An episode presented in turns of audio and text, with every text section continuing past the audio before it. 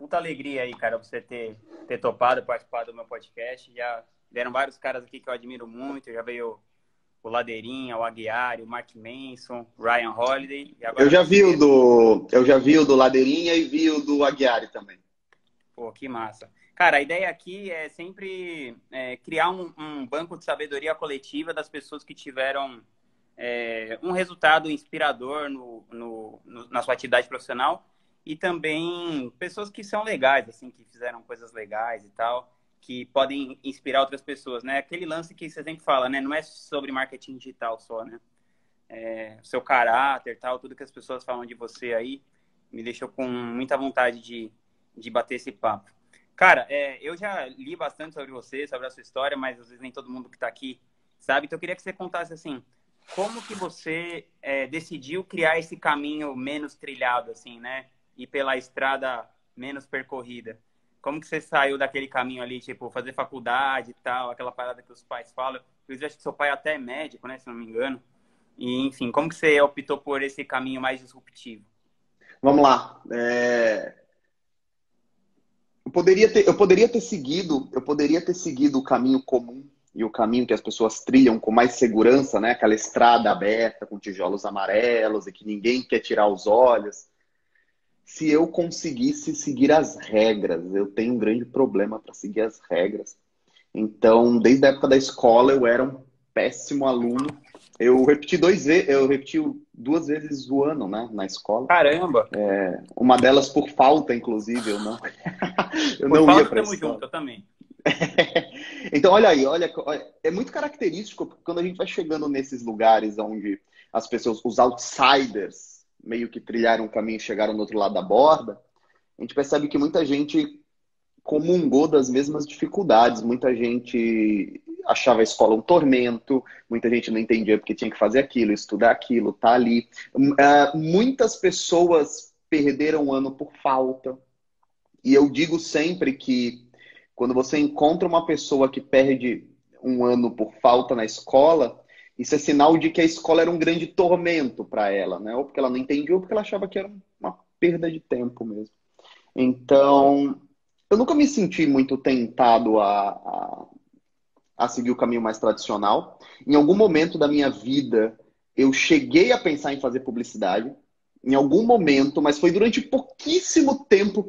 Eu estava no carro, minha mãe estava estacionando o carro, e aí ela falou assim do tipo, nossa, você é tão criativo, você poderia fazer propaganda e publicidade. Eu acho que foram cinco únicos minutos da minha vida que eu pensei que eu iria trabalhar com isso. E logo depois eu fui fazer direito. E eu fui fazer direito porque eu queria ganhar grana, eu queria ser rico. Eu lembro que uma tia minha me perguntou, isso meu pai conta, né? Ela me perguntou com uns quatro anos o que você quer ser, e eu falei assim, eu quero ser rico. E eu havia ouvido dos meus pais que meu avô contava que se você fizesse direito, ninguém poderia te roubar. Aí eu falei, ah, ninguém, ninguém vai me roubar, então vou fazer direito. E fui fazer direito, era um inferno, a faculdade era uma perda de tempo tremenda. E aí vem de novo aquela sensação de que eu quero chegar logo onde eu tenho que, que estar, eu não quero ficar estudando o direito do trabalho, eu não quero ficar estudando. E eu lembro que no primeiro semestre de direito do trabalho, eu já, eu já, eu já, eu já trabalhava. Né? Então, eu via a professora de direito do trabalho falando: vocês vão precisar aprender isso. E, e, e, o pensamento que eu tinha na época era: eu pago. Eu pago um advogado que saiba disso. Qual é o sentido de percorrer todo esse caminho, perder esse tempo, depositar essa energia, se eu posso pagar um profissional para fazer isso? E aí foi que eu percebi que eu não seria advogado. Eu lembro no primeiro semestre da faculdade foi algo bem foi algo bem marcante para mim quando uma professora numa daquelas matérias de primeiro semestre que ninguém faz e todo mundo finge que está se comprometendo e você escreve o que o professor quer porque ninguém se importa, nem o professor se importa. E ele, ele levantou a mão quem queria ser funcionário público. E nós estávamos falando daquela faculdade no auge dos concursos públicos, no auge daqueles daqueles governos entre Lula e Dilma que se abriram muitos concursos. E eu lembro que quase todos levantaram a mão. Foram três pessoas, uma delas se tornou meu advogado, Danilo. Uma delas que não levantou a mão era eu, o Danilo e eu acho que mais um. e todos os outros queriam, de fato, concurso público. Aí eu pensei, bom, meus desejos são outros, minhas aspirações são outras, o que eu busco é outra coisa, é... as pessoas têm outros objetivos. Eu decidi me dedicar basicamente ao que eu sempre quis fazer, que era trabalhar na internet. Eu nem sabia direito o que fazer exatamente, né? E eu sempre tive muita facilidade com comunicação, escrita, redação, construção de campanha. Pouco a pouco eu fui conhecendo esse mercado, inicialmente com o Érico, com o Conrado. Vi aquele áudio do Conrado de Mindset de três horas, nem sei se você já chegou a ver isso daí, umas cinco vezes das seguidas antigas. aqui antigaça, aqueles Conradão raiz, seis horas de live antes do Gustavo Lima ser moda. E eu via tudo aquilo e eu falei, caramba, mas todo mundo entendeu a importância de um bom copywriting, todo mundo entendeu a importância de contar uma boa história, todo mundo entendeu a importância de escrever bem, mas todo mundo escreve indecorosamente mal. Se os pois caras estão é. falando que é tão importante copywriting, porque todo mundo escreve dessa maneira tão tosca, né? copiando uns os textos dos outros. Aquele marketing digital 2013 era Ctrl-C, Ctrl-V, Ctrl-C, Ctrl-V, Ctrl-C, Ctrl-V. E foi aí que eu decidi é, escrever não dessa maneira, mas de fato contando histórias. Né? Meu primeiro grande projeto foi em 2016, o grande mesmo, estou usando a clave daqueles que. Foi o que, que mudou minha vida. Quando nós fizemos o Brasil Paralelo, o Brasil Paralelo foi visto por 9 milhões de pessoas, o Congresso, e aí contava com um monte de gente, inclusive hoje o presidente da República, o Bolsonaro, próprio Olavo do Carvalho, todos eles participaram. Eu lembro que até ficaram, ficaram surgindo uns rumores que vocês tinham apoiadores, não sei. É, isso, que, isso. Que era, que era conspiração da direita neoliberal e tal. Eu poderia, é, eu poderia fazer um, eu poderia fazer uma live só sobre isso, porque o Brasil Paralelo foi tão bem feito, na qualidade mesmo, o salto da régua foi tão grande. E parecia assim, irmão, esses moleques não podem estar fazendo isso. Cara, esses caras estão recebendo grana de alguém, de quem que é, quem que está financiando esses caras. Então, assim, é a prova de que o copywriting e a direção de arte levados a sério, de fato, eles tiram a cara de infoproduto e transformam aquilo em evento. Evento de fato. Então, em 2016 veio o Brasil Paralelo. E você acha que para você cair nesse, num projeto tão grande quanto esse, foi uma questão de você persistir em vários, até que apareceu uma grande oportunidade, ou você estava buscando estrategicamente uma oportunidade grande como essa para você poder mostrar seu valor? Né? Então, na verdade, não existia Brasil paralelo como congresso ou projeto antes de mim, né? O que existia ah, eram os meninos, os meninos tinham os vídeos que eles patrocinavam para colocar carro de então, som. Era, então, na verdade, era uma aposta sua também. Podia ser que não desse em nada. Não era sim, uma coisa sim. certa que ia bombar e tal. Por exemplo, quando você pergunta, ah, você acha que você chegou lá por você insistir bastante? Eu acho que insistir bastante é um conceito importante. Eu acho que ninguém. Mas o, o fato é, você chega nesses projetos, ou você desenha esses projetos porque você se torna bom. E aí, insistir é um processo natural do se tornar bom. Né? Então. Não, eu quero dizer assim, que até essa época você não tinha tido um resultado expressivo como hoje, né? Hoje todos os grandes players não. tendem a te convidar para participar das coisas. Tá? Hoje é mais fácil porque seu resultado já fala por você, né?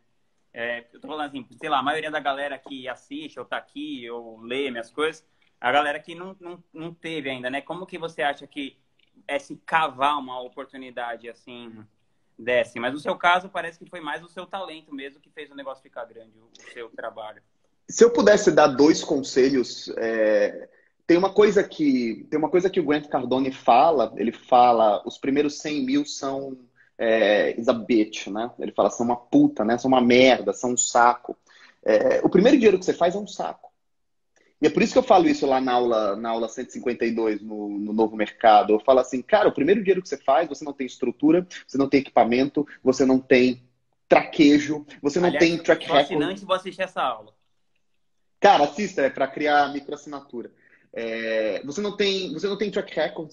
E as pessoas têm muita dificuldade. A grande pergunta que impede as pessoas que estão começando agora de começarem mais rápido é: ah, mas eles pedem portfólio, eu não tenho portfólio. O começo é de graça. O começo muitas vezes é de graça. O começo muitas vezes é encarando o cliente que é um porre. encarando o cliente que você pega, entrega uma boa peça, uma boa campanha, o cara vai lá, mexe em tudo. Cansei de viver isso. Eu poderia fazer uma live também com o Eduardo, que está comigo desde o início. Cansei de receber cliente que vinha. Porque antes o que o Ícaro fazia, antes de ir para o marketing digital? O Ícaro fazia book e vendia. O Ícaro escrevia para cara que não sabia escrever. O Ícaro fazia livro para cara que tinha vergonha de escrever. O Ícaro fazia site. O Ícaro fazia direção de, de vídeo. Basicamente trabalhava com as palavras. Né? E tem muito livro aí que vocês leem que vocês acham que é o cara que escreveu e na verdade não é. É... Começar é tão difícil porque você ainda não aprendeu que falhar não te machuca tanto assim. O... Enquanto a gente não leva a primeira porrada na cara, a gente morre de medo, né? Eu lembro que antes de brigar pela primeira vez, você morre de medo. Nossa, se eu tomar um, um soco na cara, vai doer muito. Como é que vai ser isso daqui? E você acha que o primeiro fracasso vai te matar. Hoje, e eu, eu, separo muito aquele cara que já avançou no marketing digital para aquele cara que está começando agora, com a reação dele a um ROI negativo. Sim. Cara, deu, deu negativo, não muda nada. Você tem mais 10, 12 tentativas, vamos para cima. E o cara que, o cara que tem, o cara que, quanto tempo você não suou Rodrigo, não sei se você, mas eu vivi isso muito. Eu precisei de uma ajuda direta, de um, de um impulso direto do Rafael Reis, que falou: Cara, pelo amor de Deus, acorda para aumentar a escala de gasto de tráfego. Sim. Brasil Paralelos chegou a 7 em 7 sem tráfego de remarketing, porque a gente nem Meu sabia Deus. o que era tráfego. então, assim, você tem muito medo do fracasso. E quando você vai fracassando e você vai percebendo que os, que os fracassos eles são, fazem parte do processo, você vai se tornando mais confortável, vai jogando mais solto. Outra característica também, as pessoas que chegam até aqui onde a gente está, são pessoas que naturalmente elas gostam de incerteza. A minha esposa nunca estaria aqui. Ela, ela mesma diz: ah, eu, não, eu, não, eu não gostaria de fazer parte do que você faz, porque ela precisa de um roteiro. A minha esposa precisa saber exatamente tudo o que vai acontecer na vida dela, na medida do possível. Ela precisa ter o controle das coisas, ela precisa ter uma estabilidade, ela precisa ter todas essas coisas. E eu falo sempre para ela: eu falo, quer uma estabilidade melhor do que 10 mil assinantes? Não existe. Sim. Porque saem 10, saem 20, não faz diferença. Entra 10, entra 20. Mas são pensamentos diferentes. Então, dois conselhos. Legal. O primeiro, o primeiro conselho é: faça coisas muito pequenas e que te produzam resultado. O Zig Ziglar falava que você tem alguma coisa pequena agora, pequena, não é chegar à faixa preta de karatê, não é correr 20 quilômetros, uma coisa pequena, mas se você fizer nos próximos 30 dias a sua vida melhor, então faça. Eu acho que essas, o Tony Robbins chama de small vantages, né? É, essas vantagens pequenas, né? é, são, são, muito, são muito ignoradas pelas pessoas, sempre em busca de grandes mudanças. E a segunda coisa é tempo. Por isso que eu repito sempre, me dê 10 anos, me dê 10 anos, me dê 10 anos. Não, eu não acredito em resultado rápido, eu não acredito em 0 a 100 de repente, eu não acredito em milionário do Instagram, eu não acredito... Ah, Ícaro, mas eu conheço muita gente que fez isso, eu também conheço muita gente que faz isso. Mas a questão não é nem se isso é sustentável, mas se vale a pena. Porque nós tivemos uma geração agora que sumiu. Eu sei que você tem 20 nomes na cabeça, eu tenho 20 nomes na cabeça que eram gurus e que agora não existem mais, porque eles não tinham valor real para entregar, eles sabiam truque. Vendiam 500 headlines de e-mail por 500 reais. Te ensinavam a criar um gerenciador de uma conta no gerenciador de anúncios. Quando, a, quando o conteúdo se tornou abundante, o cara não podia mais vender essas coisas, o cara sumiu. Então, produza conhecimento real também. É, para, para também um pouco de ser sobre. Porque, assim, o ensino da coisa é um commodity, assim, né? É, o fato é assim: é, é, eu quero estar perto do Ícaro, eu quero estar perto do Fulano, porque você acredita não só naquela coisa do, do o que é o negócio, né? Que nem o celular da Apple, né? Não é só o celular, né? É, você acredita naquelas crenças que você é diferente e tudo mais. Por isso que você, você cria uma identificação com o produto que vai além da funcionalidade dele, né? Olha, olha isso. Ah, roubaram meu celular um dia desses, né? Eu vi, e... pô. Acompanhei faz um, faz, faz uns meses aí que roubaram. E aí tinha um cara de uma... que ele trabalha com iPhone.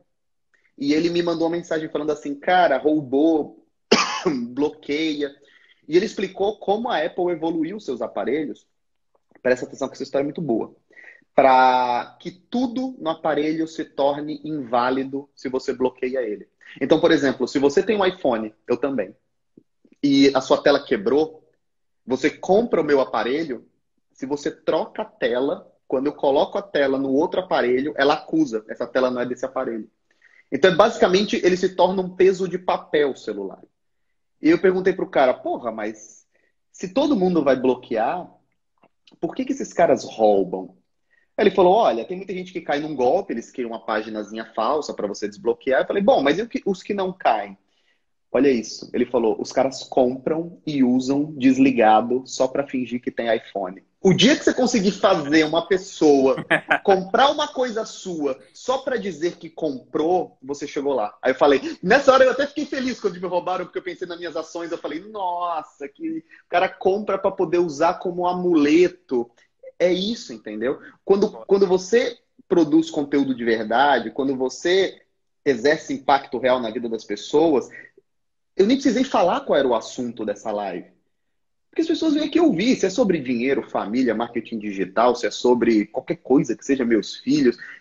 O fato é, as pessoas estão dispostas a ouvir. Se você conseguir causar esse tipo de, de efeito nas pessoas, você, é, é, é o que eu sempre digo, nunca mais você come na mão de ninguém, porque as pessoas estão afim de você e não da bugiganga que você está vendendo. Sim, sim. Eu penso, eu sempre falo da Apple, se um dia eles, eles lançarem uma geladeira, eu compro a geladeira da Apple, Porra. apesar de eu não ter geladeira. Você não tem geladeira? Não, é tipo assim, eu sempre alugo uma casa que tem a geladeira, mas se a Apple comprar uma geladeira, eu fico andando com a geladeira de um lado pro outro da Apple só porque é da Apple. Cara, uma coisa que eu acho muito que diferencia muito você da galera no geral desse mercado é que você é um cara que você tem uma erudição penetrante assim, mas ao mesmo tempo você consegue trazer isso para simplicidade. Como que você foi construindo esse repertório assim de uma literatura mais erudita e que eu acho que é um grande diferencial da sua comunicação assim do, do Cara, da galera? Porque você foi fazendo isso de um jeito autodidata assim basicamente.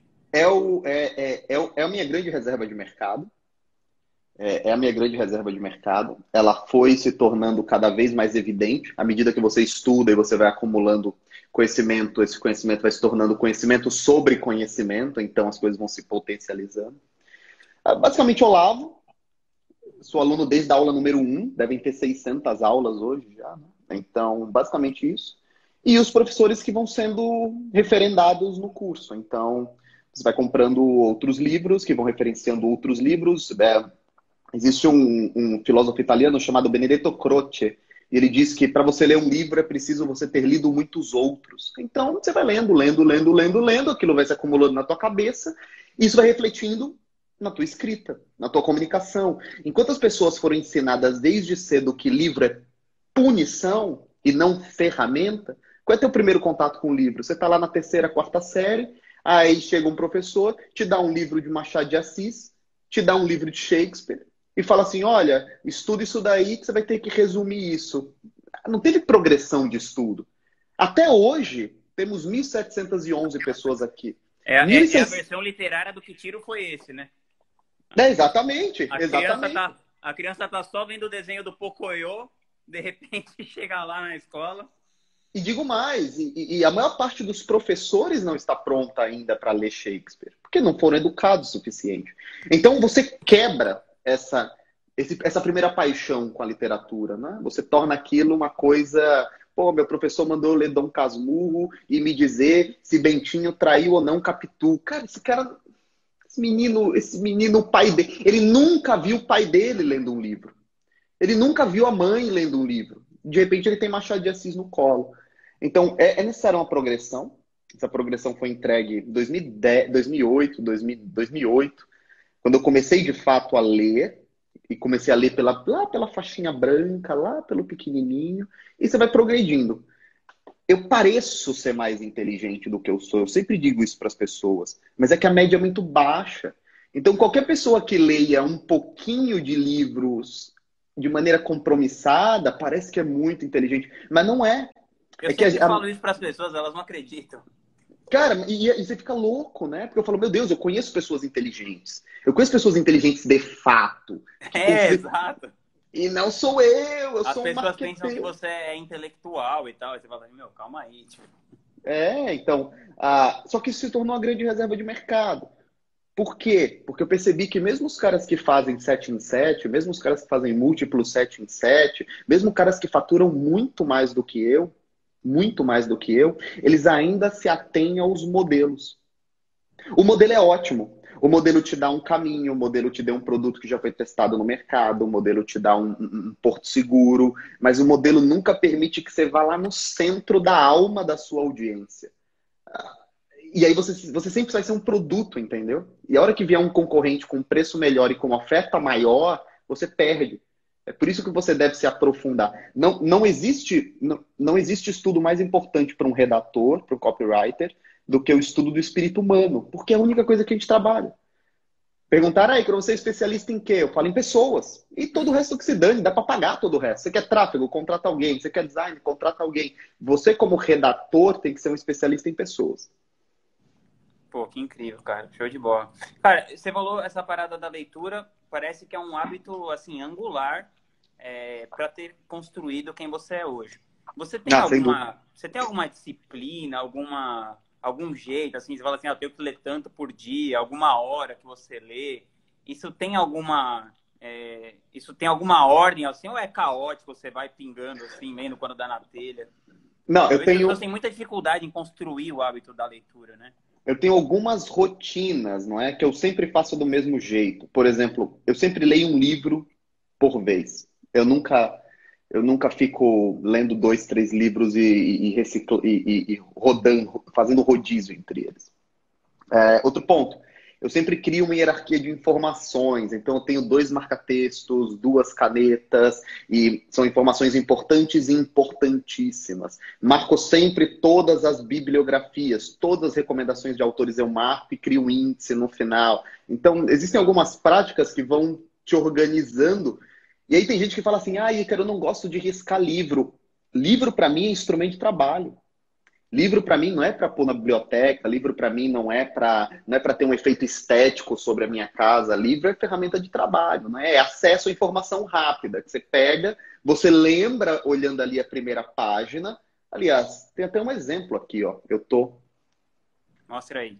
O meu livro é... tava sobre um livro aqui que eu tenho. Tem um monte deles na mesa. Ó, esse livro, ele é minha referência para investimentos. É, basicamente, são, são esses dois aqui que são minhas referências para investimento. Aqui, ó, eu criei um guia de acesso rápido. Nossa, então, esse é exatamente, ó, onde estão todas as páginas, todas as informações. Só que aí é lógico, um livro grande, vai acabando. Daí a regra é simples. Você passa para a próxima página. E você vai criando toda a estrutura. Aí você vê que aqui, ó, ó, isso é pensamento meu. Isso é um finzinho de, de isso é um finzinho do guia, ó, vai até o, o, a última página. E aqui o resto é pensamento meu. E aí você vai ver, ó, coisas importantes em amarelo, coisas importantíssimas em laranja e o meu pensamento, minha conclusão ao lado. Às vezes eu escrevo em vermelho, às vezes eu escrevo em preto, mas isso daqui é uma mera liberalidade. E todo o livro é feito assim, nessas duas claves. Por quê? Porque de olho, rapidamente eu entendo o que é muito importante aqui. Se tudo fosse uniforme amarelo, eu não conseguiria. E aí quando você olha, e aí quando você olha a minha a minha postagem no Instagram, ela nada mais é do que uma réplica disso daqui. É a marcação da letra amarela, é a marcação da letra laranja. Então, essa minha maneira de fazer stories, que acabou o pessoal gostando bastante, é uma réplica do que eu faço no meu estudo. É, inclusive, eu comecei a fazer stories totalmente inspirado em você, cara. E deu muito E funciona certo. pra cacete. Cara. Muito obrigado. Porque eu percebi que você colocava a parada dos arquétipos ali, o seu tipo de humor, então, as pessoas, assim, só de colocar aqueles memes ali do Morfeu, do Amoedo, a pessoa, ela sente que ela é próxima de você, né? Que, que cria uma proximidade maior. Eu acho que isso deve ter alavancado o seu negócio muito forte. Cara, eu tô nesse mercado desde 2016. Em 2016 eu fiz o meu primeiro lançamento de múltiplos sete dígitos.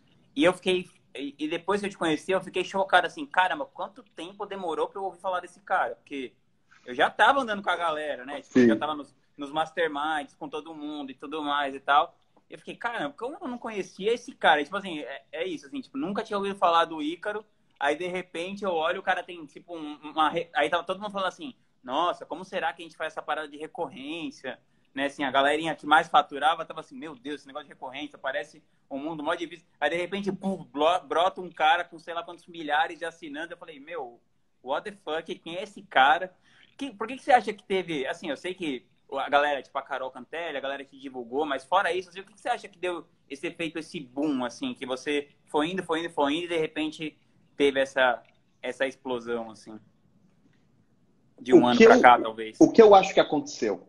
Eu acho que esse evento da chegada do Ícaro, ele é o final de uma, ele é o final de uma história. Parece que é o começo, mas é o final de uma história. O, esse, esse movimento ele teve início com o Ítalo. Não sei se você já viu o perfil dele, do Ítalo claro, Marciri. Né? Claro. Né? E o Ítalo, ele trouxe uma grande novidade para dentro do Instagram. Eu não tinha conta no Instagram, minha conta é de dezembro do ano passado, do ano retrasado. Né? Então, minha conta é muito. Minha, minha conta tem um ano e quatro meses só. É, porque o Instagram, para mim, não era lugar para mim. Instagram era o lugar para essas meninas bonitas que estão fazendo exercício, que agora estão em casa, com umas garrafas de, de vinho fazendo elevação lateral, comendo sushi. Como é que eu vou competir com esse povo? E eu vou ficar no, vou ficar no Facebook. Aquela galera com dente branco, dando aquela. Aquela galera, não, aquele pessoal com, com que sorri para cima, né? Todo mundo sorri para cima. É... Eu não tenho lugar nesse espaço, eu não pertenço a esse espaço. Eu, eu vou ficar no Facebook, que é o lugar onde eu tenho é, é, é uma aparência de conforto. Eu escrevo, é o meu resguardo, eu fazia muitos textos. Eu fiz 4 mil páginas de textos no, Instagram, no, no Facebook antes de sair dele, então não, eu não estava brincando lá. É... E eu olhava o Instagram e via muita amenidade. E era de fato, era de fato uma rede social de muitas amenidades. Eram basicamente moças que compravam roupa, moças que eram nutricionistas, fotógrafos que fotografavam coisas ou comidas e vlogueira, como a Lara, a Carol, que contavam sobre a própria vida e que eram moças ou rapazes, com uma linguagem, com uma vida muito legal e que estavam lá produzindo conteúdo. O que, que um redator que fica. O pessoal está falando em quarentena. A quarentena não mudou nada a minha vida, eu fico em casa o dia todo. É... Você descobriu que seu estilo de vida era chamado de quarentena. o que que, o que, que eu. É... Inclusive, aqui nesse apartamento, né? Isso é um. Isso é um escritório que fica do lado de fora do apartamento. Porque eu saio, eu tenho duas portas, tem a porta que dá para minha casa e a porta que dá só para esse espaço aqui, justamente para ninguém me encher o saco. E que, como é que eu ia competir? Eu não tenho, eu não viajo para grandes lugares. Eu não, não me importo em ter roupas legais. Não tem um lifestyle para mostrar. É, meu, life, meu lifestyle é ficar lendo e escrevendo e sendo chato. Então nunca vou competir. Ah, até que o dia que eu já era amigo do Ítalo, porque o Ítalo também é aluno do Olavo, né? Então nós já éramos amigos, e o Ítalo veio e começou a trazer questões existenciais mais profundas de vida, espírito, família, alma, estrutura, é, o, o, ser humano encarando a si mesmo no espelho, porque no Instagram todos os espelhos são virados para fora, então você nunca se encara, você sempre olha os outros. E começou a dar certo. E eu pisquei o olho, o Ítalo tinha 80 mil seguidores. E eu tinha muito mais seguidor que ele no, no, no Facebook. E eu fiquei intrigado, e eu sou muito competitivo, né? Eu falei, por que, que o Ítalo tá fazendo isso daí me passou tão rápido? Pisquei o olho de novo, ele tinha 200. Pisquei de novo, ele tinha 280. Aí eu falei, o que que tá acontecendo? O que que, tá, o que, que o Ítalo tá fazendo? Ele tá, tá, tá sorteando iPhone lá? E aí alguém, e alguém virou e falou, cara, ele tá fazendo uma coisa muito legal. Eu falei, o quê? Ele tá fazendo uma caixinha de perguntas e as pessoas estão interagindo com ele. E aí, quando eu olhei aquilo, imediatamente, como redator, eu pensei: isso daqui é muito superior a uma timeline de Facebook. Porque a timeline de Facebook sou eu falando sobre mim. E a caixinha de perguntas sou eu respondendo para você. Pessoas gostam, lembra do Dale Carnegie quando ele fala, pessoas gostam de ouvir o próprio nome, pessoas gostam que você fale com ela, pessoas gostam que você mantenha-se atento a ela. Você quer conquistar tudo no mundo? Ouve alguém falar.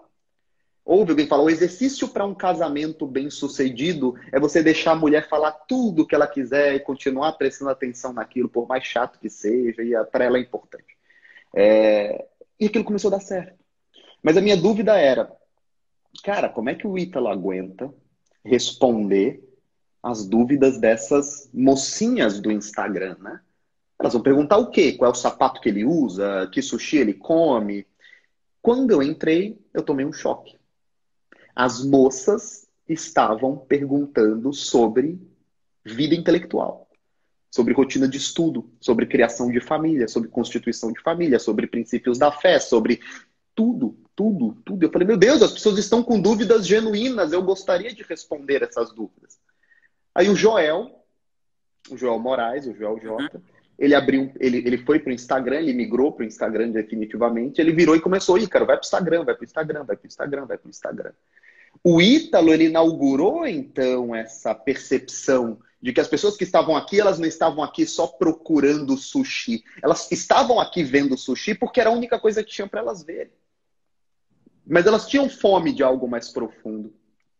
Foi quando eu decidi em dezembro, então, pegar minha conta, abrir minha conta. Até hoje, o meu primeiro post tá lá, tem uma foto minha com, com cara de Zé Ruela, assim. É só, só vou usar esse, esse Instagram para ver, nem, nem, nem tinha pretensão de usar. Até que eu abri a primeira caixinha. Quando eu abri a primeira caixinha, eu senti uma dor terrível. O que, que eu vou colocar no fundo das minhas respostas? Porque na época, o que, que as pessoas faziam? As pessoas tiravam foto do lugar onde elas estavam. Então o Ítalo, o Ítalo vive andando por aí, o Ítalo fica andando por um milhão de lugares, ele ficava tirando foto, fumando charuto, tomando café, não sei o que. Eu falei, meu Deus, essa é a visão da minha vida, uma mesa com os livrinhos e um computador. Como é que eu vou ficar postando só essas fotinhos iguais? Isso é uma merda. Então, aí vinha um outro ponto, né? Como é que eu vou ficar respondendo em vídeo? Para responder em vídeo, eu tenho que pintar meu cabelo, eu tenho que arrumar, eu tenho que pôr meu óculos certo, eu estou aqui deitado estudando. Aí eu pensei, aí eu lembrei de um livro, que foi o livro que construiu a minha vida como redator. Ah, tá lá em cima, depois eu pego. Christopher Vogger. Não, mais do que o Ogilvy. É esse livro verde aqui, ó. Ah, Jornada do Escritor. Ah, esses dois, por incrível que pareça, são os meus dois pilares, né? Permission Marketing e ah, Christopher Vogger. É, e, o, e o Vogger falava muito sobre. Ele reforçava aquela ideia do Campbell. Esse eu tenho também, ó. Cara, esse livro é ótimo. Esse livro esse é, é, é, é, Na verdade. O Godin é, é o melhor. Cara, é de, é, de, é, de, é de 97 esse livro. Foi a primeira vez que alguém virou e falou: você precisa pedir permissão para produzir conteúdo. Isso foi meio genial. Assim. Se for um livro, você fala, aí, cara, um único livro que, que, que, que resume o, o, que você acredita seria esse livro aí do Seth Godin.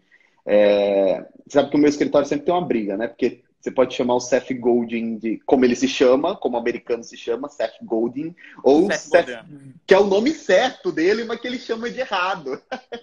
e é Seth Godin mesmo. E e aí ele falava muito, o Vogger falava muito sobre arquétipo. Ele reforça muito do Joseph Campbell a ideia de arquétipo. É um livro muito, muito, muito bom para quem quer aprender a escrever melhor. E eu pensei, eu falei, cara, é um inferno ficar tirando fotinho de onde eu tô.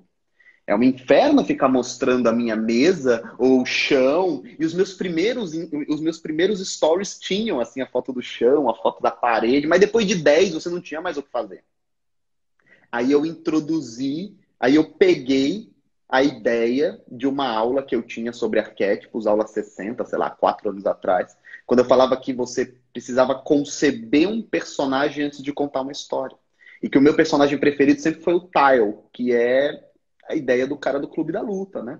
Um, um, um sobre-humano que se ocupa de um hipo-humano. O cara fraquinho, mirrado, meio vacilante, num emprego chato, de repente ele começa a se descolar e viver uma outra realidade. Eu falei, cara, eu vou reciclar tudo isso, vou trazer os elementos de poder. Então, quando você quer demonstrar segurança, o que é melhor? Eu pôr a minha própria cara ou eu pôr a cara do Michael Phelps com aquele olhar vidrado na vitória? Aquilo potencializa a minha escrita. É como se eu pudesse pegar emprestada a cara do Michael Phelps na hora que eu pudesse escrever. Então foi assim que começaram os arquétipos. Eu simplesmente peguei os, a forma que eu uso para marcar os livros e comecei a marcar laranja e, e amarelo. E eu sabia, quando eu fiz, eu falei, cara, eu sei que esse modelo vai dar certo. Só que eu não esperava que desse tão certo, porque alguns arquétipos foram muito bons, tipo o Amoedo ficou muito o bom. O Amoedo é o mais top. Era, era, o meu preferido. Agora eu gosto do Faustão com medo e do Charles Wikipedia também. É... Mas eles são muito bons, esses arquétipos. E só que eu não percebi que ia dar tão certo, e quando eu vi que tava um monte de gente usando, eu falei, eu gosto dessa ideia de ter muita gente usando. Eu falei, cara, a, a cópia é uma grande homenagem, né? Essas pessoas estão copiando, porque dá trabalho. A linha T dá trabalho, pintar a letra dá trabalho, escolher a imagem dá trabalho. A imagem tem que ser específica, em forma wide, para você ter espaço de texto. Jogar texto por cima de imagem é uma merda. Falei, se as pessoas estão copiando, é porque é sinal de que funciona. Aí começou assim. Pô, deu muito, deu muito certo. E, cara, essa parada é, é muito impressionante, né? Porque, assim, eu andava com essa galera, assim, toda, né, com os grandes players, com o Pedro, com o Aguiar, enfim, com essa galera toda. E você era um cara meio outsider, assim, né? A gente não sabia quem você era. É, assim, eu não... entre, a gente, entre a gente era sempre esse papo, meu, quem é o Ícaro? Quem é o Ícaro? Depois, depois começou a mudar pra caralho, você viu isso que o Ícaro fez? Caralho, que foda, não sei o quê. Porque e... o Instagram se tornou uma janela, né? Eu era. Eu não gosto de mastermind, eu não gosto dessas coisas. Mas aí com o Instagram, isso deu publicidade. E aí um monte de gente acabou conhecendo. Pô, cara, é, isso eu ia te falar. Bom, você acabou de falar que não gosta de mastermind, mas mesmo assim vou insistir para você ir no meu assim que voltar. E você pensa em criar um produto seu de alto ticket, que as pessoas tenham mais proximidade com você? Fala Já... como, um cliente, como um potencial cliente interessado. Já pensei. Eu vi que você escreveu já no Stories, mas queria saber, como é que tá isso? Já pensei. E eu digo assim, um dos grandes aprendizados que eu tive de 2016 para cá, quando nós testamos muitos produtos, né, é que o meio termo é uma merda. O meio de campo é horrível. O que, que significa isso? É horrível, cara. É horrível. Eu tenho muitas experiências que me reforçam que o meio de campo é horrível, espiritualmente horrível e financeiramente horrível. Então, por exemplo, eu tenho um novo mercado, R$ 79,90, você vê lá todas as aulas que eu tenho, todas as coisas que eu tenho. Se você quiser consumir a minha presença, você pode pagar 20 mil, 30 mil, 40 mil. Você vai lá, paga e tem a sua experiência. Eu vou te pedir seis. Aí você vai virar e falar, nossa, 6 mil para o Ícaro, beleza, vou pagar e vou para lá. Legal, você pagou, não machucou, você poderia ter pago mais. Agora, e as pessoas que vão pegar, vender uma moto, elas vão pegar grana que não tem, elas vão pegar, fazer um esforço financeiro gigantesco para comprar aquele produto de seis. Se você juntar todo mundo no mesmo lugar, é horrível. Primeiro, a pessoa que não tem esse dinheiro e ela se esforçou para ter, ela vai chegar até você esperando um milagre. Pode ter, pode ter certeza, cara. A maior parte do suporte que você tem em qualquer infoproduto é de cara que não tinha grana para comprar. Porque se você não tinha grana para comprar e comprou, aquilo se torna a sua tábua de salvação. Você tem que fazer alguma coisa com aquilo. Isso acontece muito com produto financeiro, com produto de trading. Trade, né? O cara vai lá, paga 3 mil num curso de trading, ele fala, aí sobrou 500 na conta. Ele fala, esses 500 agora tem que dobrar, e se dobrar vira mil, não, não muda nada. É... E quando essas pessoas conversarem, quando você reúne pessoas também de tamanhos diferentes, o que acontece? A sua dúvida frustra a pessoa menor. Sim. Porque você vai levantar a mão, oi, cara, tudo bem? Fala, Rodrigo, e aí, cara, qual a tua dúvida? Cara, eu tô aqui com um problema, eu tô com dois funis aqui, um do Serbase tá me dando um faturamento muito pequeno, cara, a gente fez 6 milhões nele, e eu tô precisando... O cara, tipo, caralho, eu ia perguntar qual era o nome do produto que eu ponho, que eu nunca vi Eu ia nada. perguntar o que era lead. Aí as pessoas começam a se... Elas começam a se negativar, elas começam uma e você também. Porque quando você estiver sentado aqui e ouvir do outro cara pequeno o que é um lead e eu tiver que responder o que é um lead, o que, que vai acontecer com você? Puta, meu, mas que merda. Por que, que esse cara não procura no Google? O que, que esse cara tá fazendo aí? Que preguiça. É horrível. Então, eu gosto hoje da ideia de quer ter um produto de ticket alto? Joga para 40 mil. Porque se afasta o curioso. É, o curioso, eu, eu ele não. essa ideia do Tim Ferriss, assim, é ou ou de graça, ou quase de graça, ou ultra premium. Então, eu, eu meu primeiro produto, eu sempre me posicionei assim. É, tanto que, na verdade, eu só tinha mastermind de mentoria. E agora o meu produto, que é mais barato, é, essa, é uma comunidade, custa mil reais por ano. E quanto que é o teu é, mastermind? Eu nem sei. 60 mil. É, e eu tem, só acredito nisso. E tem 65 pessoas. Mas, assim, isso que você falou do meio é foda, porque quando eu comecei, eu só comecei a fazer para os meus amigos, assim, porque os caras ficavam, pô, você tá fazendo, faturando muito tal, divide aí. E eu fazia isso informalmente, aí eles insistiram, eu fiz. Aí eu falei assim, ah, vou cobrar, tipo, 20 mil reais, então. Aí os meus amigos, beleza, era, era isso que você falou, veio a galera legal, mas aí eles começaram a contar para outras pessoas, aí vinham uns caras meio fazendo umas perguntas, várias versões diferentes do que o que é lead. E eu percebi que assim, aí eu fiquei nisso, 20, 30, e ficou meio Aí na hora que pulou para 50, 60, aí, aí agora, acaba, cara. Aí agora a coisa assim, meu, só entra gente foda, todo quais, mundo que entra é foda. Na tua régua de comunicação, quais que tem que ser os seus cuidados? Isso sobre a minha percepção da coisa, né? Primeiro cuidado, você tem que manter o vigor do seu espírito para aguentar a porra dos stories. Porque é uma quarta série que não vai nunca evoluir. Não adianta você, como comunicador, achar que o seu story, você vai educar a galera e o nível vai subir. Não vai. Porque as pessoas vão aquela, sair. Aquela, o cara perguntou, eu, eu comecei a para achar aquela que o cara perguntou do, da humanidade lá para você que foi foda, meu. Não, teve um muito bom, cara. O cara eu dei uma, o cara falou: "Como eu ganho dinheiro na quarentena?". Daí eu dei o passo a passo, eu falei: "Cara, vai no Mercado Livre, compra, compra álcool em gel, fragmenta ele, vai vender nos grupos do cara. Quantos ml em cada pote?". É, é isso, cara. É isso, cara. Você quer o brioco, você quer o brioco limpo. Que é isso, cara. Então assim, é... primeiro ponto, você tem que se preparar aquilo ali, aquilo ali não vai aumentar o nível. No máximo, quem vai editar o nível é você. Porque você vai querer responder. Eu, eu, eu, e, tem um, e tem um veneno nisso. Para todo mundo que está assistindo aqui, presta atenção, tem um veneno nisso. É, as respostas mais idiotas são as que mais viralizam. Então, teve uma época que eu respondi a pergunta de signo. Cara, era muito like, muita visualização, muito aviãozinho, muito envio de. muito print que me marcava, muito, muito, muito. Só que você beber água do mar. Porque começa a vir mais pessoas e o nível vem tão baixinho que você é quase a página do Carlinhos Maia. Uhum. Então, você tem que ficar respondendo. Aliás, nada errado com a página do Carlinhos Maia, só que você não consegue vender algo de ticket alto para os caras. É, você tem que se manter espiritualmente firme para um trabalho que é desgastante. Todo dia responder pergunta, responder. Olha quantos stories eu fiz hoje. Responder, responder, responder. Não, eu vejo, cara. Responder, responder, eu, responder, eu, fico assim, eu, eu, penso assim, o cara tem 11 mil clientes porque ele merece, porque, tipo, eu não dou conta daquilo. Assim, eu respondo 10 por dia, assim, 15. E fica lá, dá, é dá, batendo, batendo, batendo, batendo, batendo, batendo. Aí vem a próxima preocupação. E o que é que muito essa... legal que você faz, desculpa te interromper, o cara, eu já vi várias vezes as pessoas falando assim, pô, mas e aí, como é que é fazer o que você ama? Eles assim, não, na boa, você acha que eu amo responder uma pergunta como essa? Você acha que eu gosto dessa merda? eu não gosto nem a pau dessa porra. Isso é muito legal. Mas, cara, responde aí, isso é o produto de ticket alto, o que, que vai ser? Vai ter, não vai ter? Não sei. É, não, não, não, não penso tem, isso, isso não tá no seu eu achei que isso estava nos próximos passos aí do, do novo mercado. Ah, tá, mas. Tá, mas. É, então, eu queria te falar, esse é o primeiro cuidado. Aí tem o segundo cuidado, que essa é a filosofia do Mairo. Eu aprendi isso muito com o Mairo. Eu, eu converso quase que diariamente com o Pedro, né? E nós acabamos nos tornando amigos mesmo. Que legal. É, e... Ele é demais. Cara, o Pedro é. é primeira, primeira semana que eu vi o Pedro, eu virei para minha esposa, eu tava com o celular na mão, falei: esse moleque é melhor do que eu.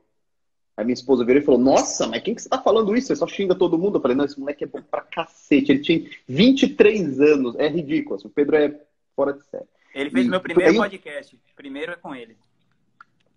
E aí, eu aprendi isso muito com a filosofia do, do Mairo. Aí você tem que ter o seu segundo cuidado: que o seu produto mais barato seja bom pra cacete. Muito bom. Porque a tendência do cara é que o primeiro, a tendência do infoprodutor é que o primeiro produto dele seja uma merda. É, o mais barato, deixa é aí, vamos ver. para vender o segundo. Nós vimos anos de marketing digital que o cara vendia um e-book, um guia completo, e eram seis folhas no, no PowerPoint com fonte Arial 60, para parecer que era um livro mesmo. Então você tem que se esforçar para isso. Por quê? Porque a Netflix se tornou uma empresa de bilhão, de 300 bilhões de valor de mercado, vendendo assinatura baratinha. A Amazon Prime hoje ocupa uma parte enorme do, do, do, do, do, do faturamento da Amazon. Então, assim, tem que fazer isso. E o terceiro esforço é, quando você for fazer algo barato, algo caro, faça caro mesmo, para que você não tenha o esforçado. Eu não quero, eu quero que seja algo. Porque aí vem o ponto. Que, para mim, é o grande pulo do gato do Érico. Os caras acham que o Érico é burro, o Érico é inteligente pra cacete, meu. Porra, o Érico faz. Acha que o Érico é burro é louco. Os caras são loucos. Os caras oh, os caras estão falando. É... O Érico faz no mastermind mais caro deles você trocar ideia com ele. Você paga para refrigerar a cabeça dele.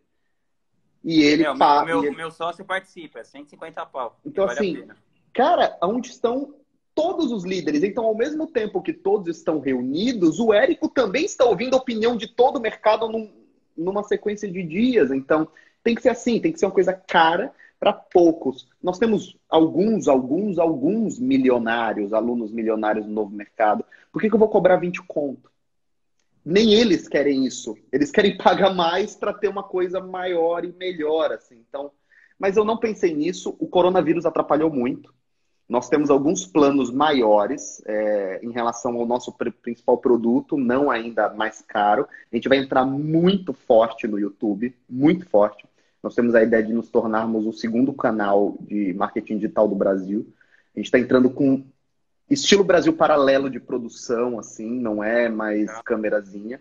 É, vamos fazer um podcast muito forte. A gente está comprando uma editora também. Então a gente tem tudo isso voltado para assinatura. Então a gente está focado muito nesse produto. Depois que a gente resolver tudo isso, e já era para estar resolvido, aí a gente vai pensar nesses. e num evento físico também, mas por enquanto não é prioridade. Não é prioridade. E, e então, eu vi que você, você ficou um tempão nesse negócio assim, né? Você tinha uma empresa com custo baixíssimo, fazendo um faturamento muito alto, e aí eu vi que sei lá, você deve ter feito caixa, tal, arquitetado alguma coisa para você dar esse passo da empresa física e tudo mais. E aí com esse lance do corona, você decidiu mudar de alguma maneira, fazer todo mundo trabalhar online e isso ser a coisa, essa, essa coisa de gerir pessoas online. Como que tá isso para vocês? Eu eu fiquei muito feliz com esse episódio do com esse desafio que o coronavírus apresentou, porque uma coisa é você dizer que está pronto para a guerra, outra coisa é você ouvir o primeiro tiro e ver como seu corpo reage. Eu sou um cara quase que essencialmente é, remoto. Desde o primeiro funcionário que trabalha comigo trabalha remoto. Nós não somos uma empresa tradicional, então eu cobro eu cobro muito do cara que eu vou contratar na questão de estudo e de escrita. Um dia eu, eu compartilhei um print ontem da, da conversa que eu estava tendo com o Christopher. Os caras usam crase na direct. Então, assim, eu gosto de selecionar pessoas que eu pague bem e que são amigas, né? E todos eles sempre trabalharam pelo WhatsApp. Cara, empresa remota é ótimo. Empresa remota é ótima, te dá, te deixa enxuto, te deixa inteligente, todo mundo casa, os custos vão lá para baixo. Só que ela tem um teto. Então, assim, existe um motivo para você entrar na Empíricos e saber que eles têm 60 redatores sentados lá. E quando eu olhava aquilo e não estava pronto, eu olhava e falava, nossa, como Empíricos, como esses caras são trouxas, eles têm 60 redatores e eu consigo, consigo fazer melhor com quatro. E não, não, não consigo fazer melhor com quatro, porque os caras têm 200 milhões de faturamento. Eu demorei um tempo até entender isso.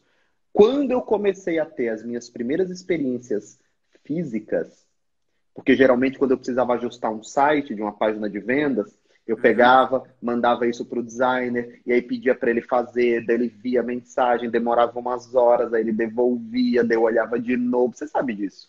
Quando eu fiquei aqui atrás, ó, do cara aqui, ó. Não, vai pro lado. Vai pro lado. Não, não é assim mesmo. Não, troca essa fonte. Não, beleza, fechou, manda. Falei, meu Deus, eu demorava quatro horas para resolver isso. Agora eu demorei quatro minutos. Agora eu sei quem tá trabalhando, eu sei quem não tá. Então, assim, o que eu entendo? Eu entendo que é plenamente possível você chegar a uma empresa de 10 milhões de faturamento. Se não for 10, ah, pode ser 10, pode ser 10. De 10 milhões de faturamento remoto. É bom, tranquilo, lisinho, de boa. Mas quando você quiser sair do 10 para o 20, para o 30, para o 40, para o 50, conselho, procure um lugar físico para pôr as pessoas ali dentro, até para criar cultura. Então, foi essa passagem. Por que, que eu disse que eu gostei do episódio do coronavírus como teste? Porque as pessoas pensam que é uma grande mudança. Ai, cara, nossa, mas foi uma grande mudança. Agora você está assumindo custo, está pegando escritório, meteu um monte de dinheiro no escritório e comprou um monte de equipamento e tem um monte de máquina e tudo mais. Mas eu já sabia quanto dinheiro eu estava deixando de ganhar. Então, quando isso aconteceu e o corona veio, eu não tive em nenhum momento o pensamento de vou dar dois passos para trás e vou voltar para o vou voltar pro, pro remoto. Eu pensei, meu Deus, é isso é a prova isso é a prova de que a gente está pronto, porque está todo mundo do lado de fora do, querendo entrar, querendo entrar, querendo entrar, querendo entrar.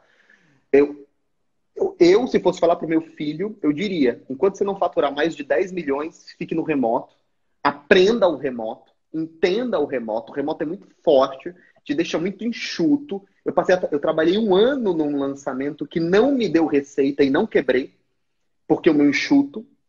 Se eu tivesse numa agência, a gente sabe que as agências quebram do dia para noite. Hoje, Vai procurar quantas agências quebraram por causa de coronavírus. O cara tem cinco clientes, dois entregam, o cara quebra.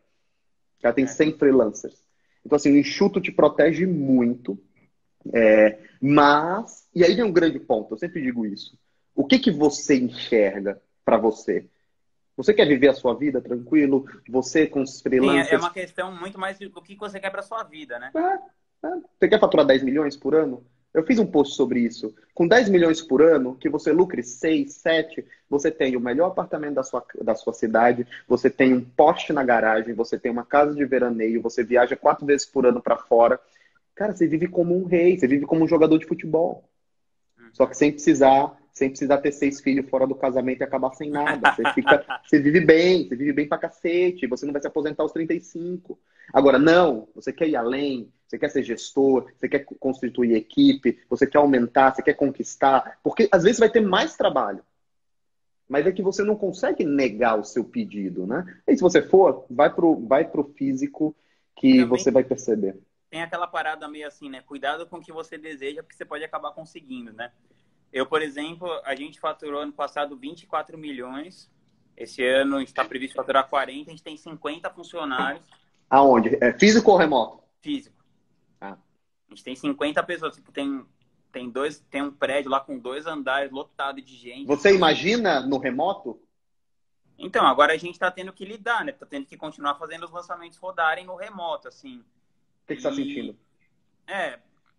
Bom, por um lado eu fico pensando, eu, eu, eu, eu fiz a conta lá, vi que a gente economizaria uns 800 mil reais se todo mundo trabalhasse remoto. Ano. Só de, é, só de café, é, o, o, o CBC, né? O custo bunda na cadeira. Uhum. Então, só o CBC lá dessas 50 pessoas é uns 800 pau por ano, né? Oh, eu, como eu gosto muito de pensar, eu sou, eu sou um cara expansivo financeiramente. Eu sou. Eu, por isso eu trabalhei com o Nigro, né? A gente fez o uhum. código da riqueza, eu refiz o portal dele. É... Eu, quando olho a galera que fala do, do, de economizar café, porque uma, uma, a principal concorrente do Negro fazia isso, eles não são mais concorrentes agora. O Negro sempre fala, nós não somos mais concorrentes, mas eles eram concorrentes, o Negro e a Nath, Nath Arcuri. Eu vejo a menina falando, tem que poupar, tem que... Eu não sou um cara de poupar. Então, uhum. por exemplo, quando, eu, quando você fala assim, ah, eu fiz as contas e o bunda na cadeira 800 por ano. Pô, mas na minha cabeça, pô, mas o cara vai faturar, vai faturar 40. É melhor ele pular para 60 e foda-se o custo da cadeira, dá champanhe para os caras beber. É, eu sou naturalmente expansivo. É, né? o, o, meu sócio é assim, o Lucas, também. Mas eu, eu, fico brincando com ele. Eu falo assim, é porque você tem, você tá batendo os 30 anos. Eu já tô mais tiozinho e tal. eu tô mais, eu tô mais ressabiado. Assim. Cara, e eu achava que você tinha 20 e poucos anos. Você tem cara de menino. Não, eu tenho 35, já vou fazer 36. E, e eu fico pensando, só que assim, a questão é, precisa, né? Então, outra possibilidade também, que o que, eu fico sempre pensando assim, o que pode tornar a minha empresa mais antifrágil, né? Porque, por exemplo, na minha empresa, o que acontece? A gente tem porcentagens, a gente lança cinco grandes produtos. Então, a gente lança, por exemplo, o Jerônimo Temer, que é um cara que me deu 3.100 tickets em dois dias. Ah, você que lança o Jerônimo? Ele é, é muito gente, gente boa, cara. A gente lançou uma recorrência dele agora, a gente é sócio. É, muito inspirado no, no, no lance do novo mercado. Como é que é, ficou? Boa?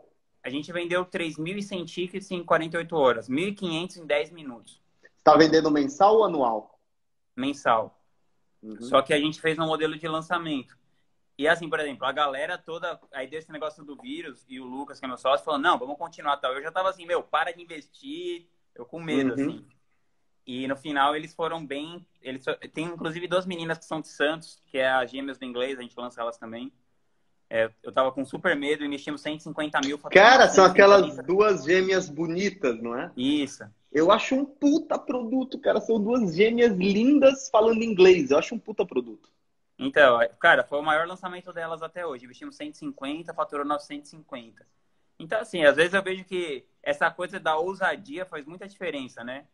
É que eu, eu, fico, eu fico brincando com o Lucas. Eu falo, meu, fui ousado dos meus 18 aos 34 anos, meu. Agora eu tô. Tá, tá, tá virando boa, conservador. Olha aqui do, olha aqui do caramba isso daqui. É... Teve um dia que eu tava tomando café da manhã e o Érico entrou numa live com o Hugo. E eles estavam falando sobre alguma coisa e de repente entrou no assunto coronavírus. Você sabe que o Érico ele é um robozinho, né? Pode acabar a guerra nuclear, ele tá fazendo mesmo, a mesma comunicação dele. Quais foram os insights de hoje? Tipo, bomba nuclear no Brasil. Por dia.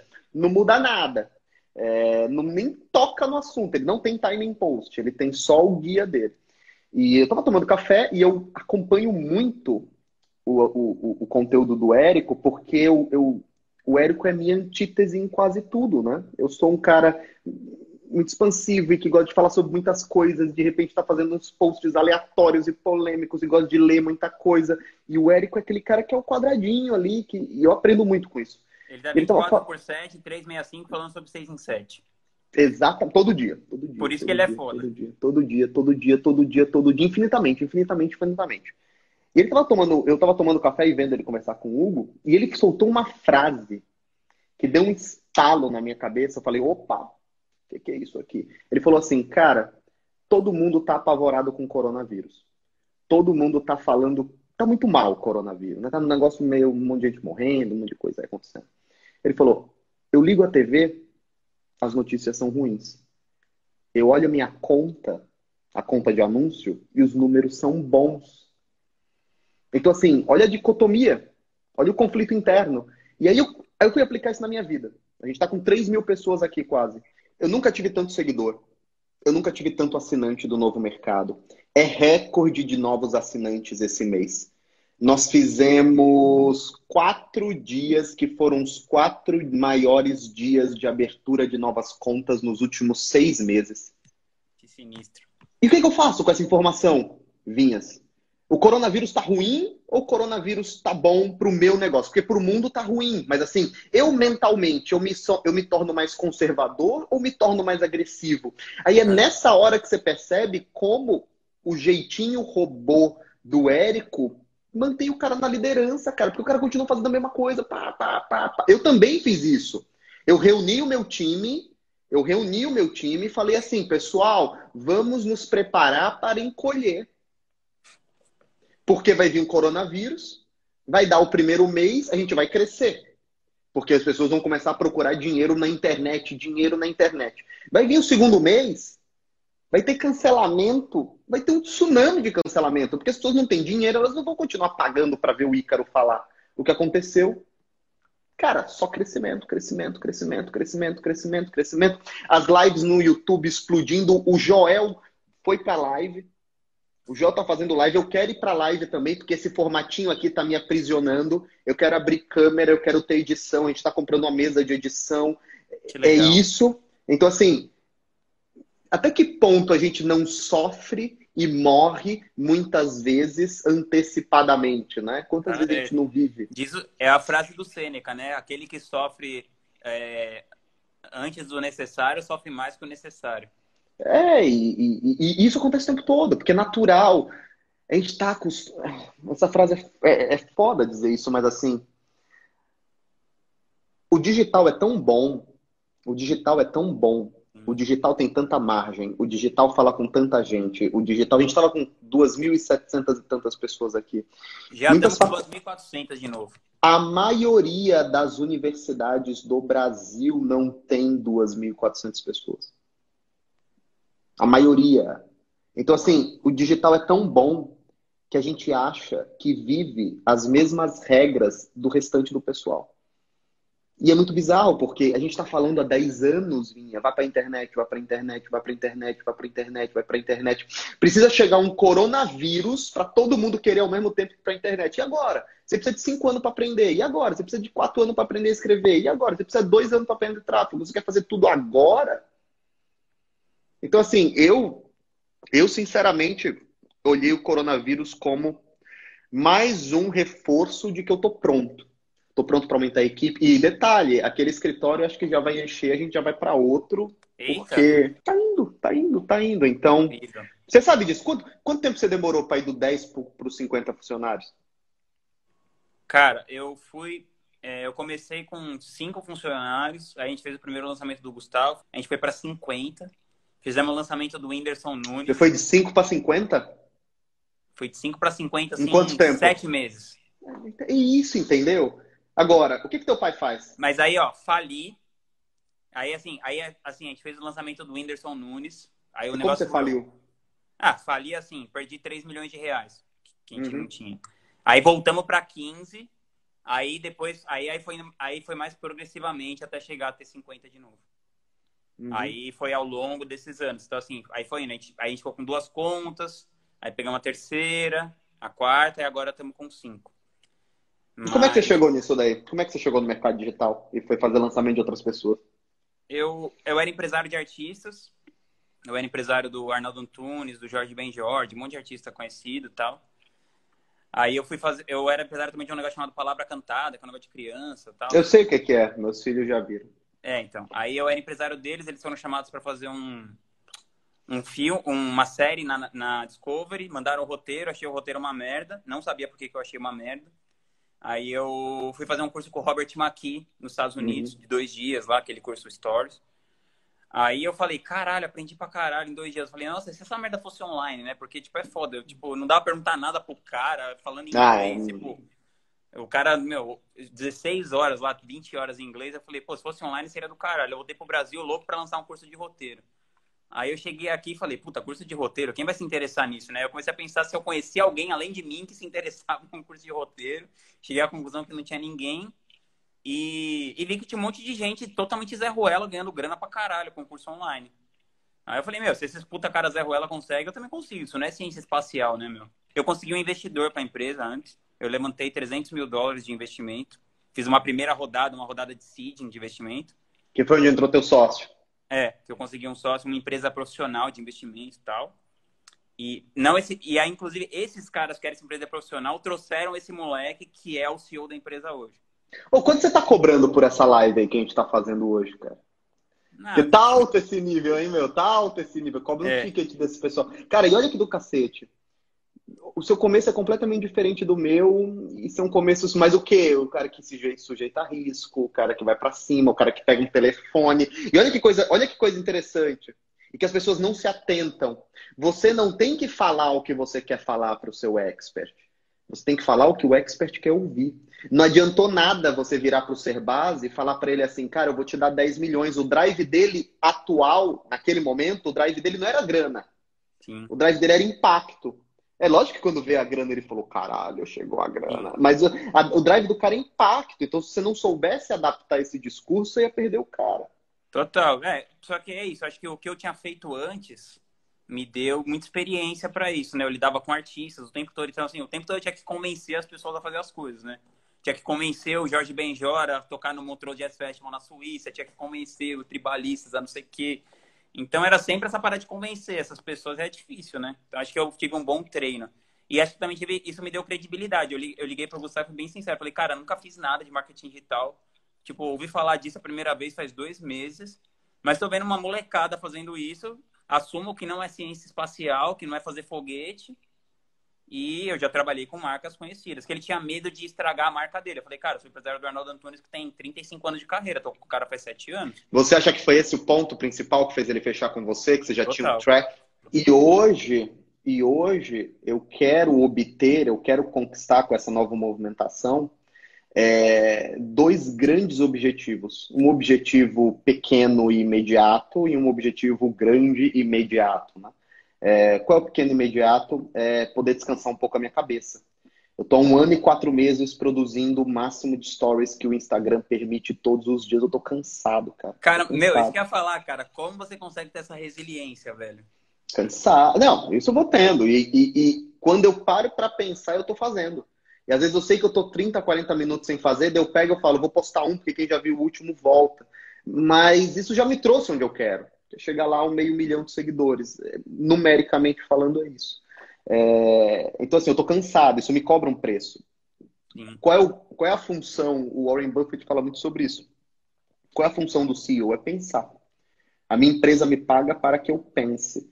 E eu penso menos e com menos qualidade quando eu estou respondendo um milhão de stories todos no mesmo nível. Então, o YouTube vai fazer algo que o Instagram não faz. Ele vai criar o chamado efeito booking. A pessoa vai poder entrar e assistir o Ícaro vivo falando sem que o Ícaro esteja trabalhando naturalmente. Até por isso que a gente vai soltar 300 vídeos de uma vez só. Para criar aquele efeito booking. É, falando desde marketing digital até outras questões que nós teremos de estudo e questão de, de, de escrita e questão de desenvolvimento. Mas um outro, o grande objetivo, esse é o pequeno, descansar minha cabeça. Eu preciso descansar é. um pouco. É, mas o grande objetivo é despersonalizar o novo mercado. O novo mercado, ele, ele Nossa, despersonalizar. Se preparem que parece que a parte mais disruptiva dessa entrevista está chegando. É, é, cara, o meu negócio ele tá desde 2010. O canal do Novo Mercado foi aberto em 2010 no YouTube. E sempre foi o Ícaro se tornou ainda mais o Ícaro à medida que o Ícaro vai se tornando um personagem mais interessante, vai se tornando um personagem melhor. Eu escrevo melhor, falo melhor e me comunico melhor do que antigamente. Mas eu só vou chegar a 100 milhões de reais de valor de mercado se eu me despersonalizar, porque ninguém vai comprar uma empresa que quando eu saia, ela acaba. Claro. E eu nem sei se eu quero vender ela ou não, mas enfim, tem que estar tá montado isso. É, Já diz o Flávio Augusto, né? Ou a empresa é feita para ser vendida ou para falir. E eu decidi isso quando eu conversei com o Flávio, cara. Quando eu tava almoçando com o Flávio, ele falou: Ícaro, toda empresa nasceu para ser vendida. Eu falei: Flávio, eu enchi a boca, né? Eu tô sempre, tô sempre com o peito estufado, sempre falando muito. Eu cheguei e soltei para ele: Eu nunca vou vender a minha empresa, estou plenamente satisfeito com ela. Daí ele soltou aquela malvada na canela. Ele falou assim: Cara, a sua empresa será vendida. Aí eu olhei assim para ele, quem que é ele que tá dizendo isso? Ele vai fazer o quê? Ele vai comprar minha empresa agora? Ele falou, ou você vende a sua empresa no auge, ou você trabalha até a morte e seus filhos vendem a sua empresa por nada. Daí, aí eu lembrei do meu avô, do meu bisavô, dos meus Aí tios, todo mundo fazendo isso. Todo mundo fazendo isso. O cara trabalhava, construía uma empresa, entregava a empresa para quatro filhos, os quatro filhos destruíam tudo. Aí nessa hora eu pensei, beleza, Aí ele soltou depois a clássica, toda empresa nasce para ser vendida. Aí foi nessa hora que eu falei, beleza, então. Então eu vou fazer o caixa que eu preciso para ter a vida que eu preciso com a minha esposa e meus filhos. Minha esposa não para de fazer filho, então minha conta nunca vai parar de crescer, todo ano é filho. É... Eu acho engraçado aquele story. A Ana tá grávida? Você... A Ana sempre tá grávida. Sempre tá grávida. Eu conheço mais minha esposa sem tá grávida. E, e depois que eu fiz esse caixa. Por... Agora, olha que do cacete. Por que eu, eu precisei fazer esse caixa antes de despersonalizar o negócio? Porque fazer caixa personalizada é mais fácil. É, é mais fácil contar minha história, é mais fácil falar do que eu falo, é mais fácil mostrar o meu rosto, é mais fácil fazer um produto sobre mim, meu conhecimento. É mais fácil, é mais fácil trabalhar com você mesmo. Você, você já convive com você mesmo o tempo todo. Agora que eu já estou resguardado, agora começa o processo de despersonalização. Como? Colocando outras pessoas, desde o Eduardo, que é o imediato, que está comigo desde sempre, até os próximos profissionais, o Pavani, o Simon, o Jonatas, o, o, o Fábio, Fábio que está comigo desde a aula 1, é um aluno que está desde a aula 1 no, no novo mercado. Eles vão começar a produzir conteúdo. E aí é engraçado porque a semente já está pegando. O Eduardo hoje, ele já tem uma audiência que prefere o Eduardo do que eu. Isso é do cacete. Já tem gente que gosta mais do Eduardo do que eu. Então, assim, seja porque se identifica mais com ele, porque sente que ele está num momento de vida mais equiparado, seja porque ele é mais legal mesmo. E isso é ótimo, é que nem bebê. A minha esposa disse que quando o bebê pula com as duas pernas é porque pode desfraldar ele. O Eduardo está pulando com, duas, com as duas pernas. Já tem gente que prefere o Eduardo do que eu. Então, talvez não esse ano. O Flávio teve um processo no meu sucesso de despersonalização. Demorou quase dois anos. O meu sucesso ainda era o Flávio.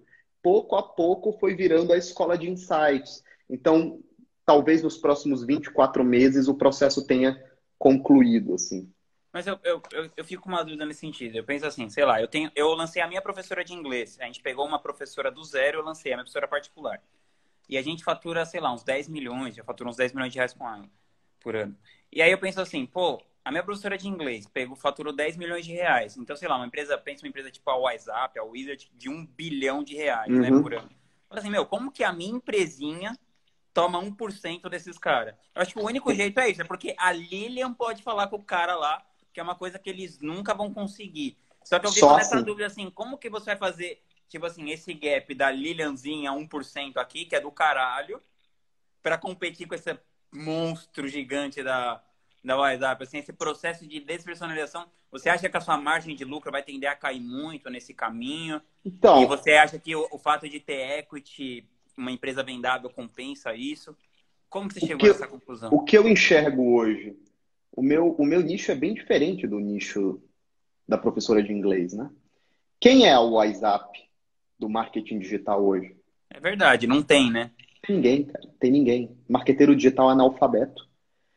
99% Então é isso, você vai ser o WhatsApp do marketing digital. É, talvez, não dá para saber. Talvez eu pare, talvez eu venda, talvez eu apague tudo. E talvez, talvez eu fique aqui para sempre. Não dá para saber.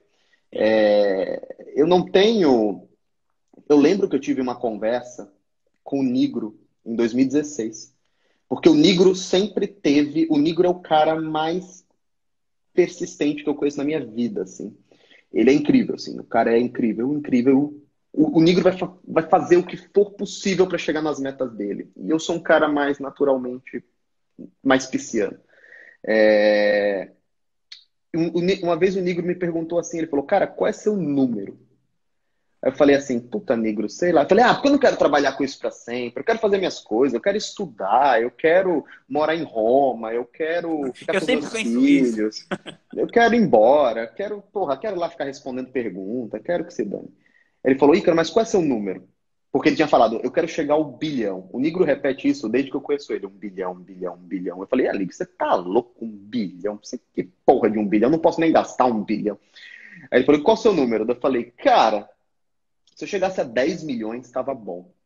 10 milhões eu paro, 10 milhões eu, eu, me aposento, 10 milhões eu, eu, eu sei investir, então esse dinheiro vai ficar bem, vai ter uma carteira bem legal, eu já tenho meus imóveis, tá, tá tranquilo. Aí quem disse que você para com 10? Aí, você, aí sua cabeça joga, você chega a 10, sua cabeça joga para 20 ou para 50. É, então eu não sei exatamente quando eu vou parar. Mas eu nem sei se eu vou ser o WhatsApp, eu não, não sei se eu quero ser esses executivos com um monte de compliance. Eu vivi a realidade de empresa grande quando eu trabalhei para alguns para algumas corretoras em um banco. Cara, é tipo papelada para você conseguir um marca-texto. Assim, eu preciso de um marca-texto. Aí tinha tipo, um processo de compliance para você conseguir um marca-texto. Os funcionários começam a comprar do bolso, porque é mais rápido. Então, não sei se eu quero ser esse cara, mas eu quero preparar. Porque eu acho que dá para ser ainda um novo mercado do cacete, com o Ícaro presente, mas eu não quero. Eu não quero mais ensinar a criar um infoproduto no Hotmart. Eu tô de saco cheio disso. Então, Aí vem uma pessoa que está motivada, que quer ensinar, que quer fazer isso. Então, esse processo é muito mais para me libertar do que dizer que o Ícaro vai sair da empresa. Assim. Aonde eu acho que o Ícaro é mais Ícaro? Quando ele está dando aula.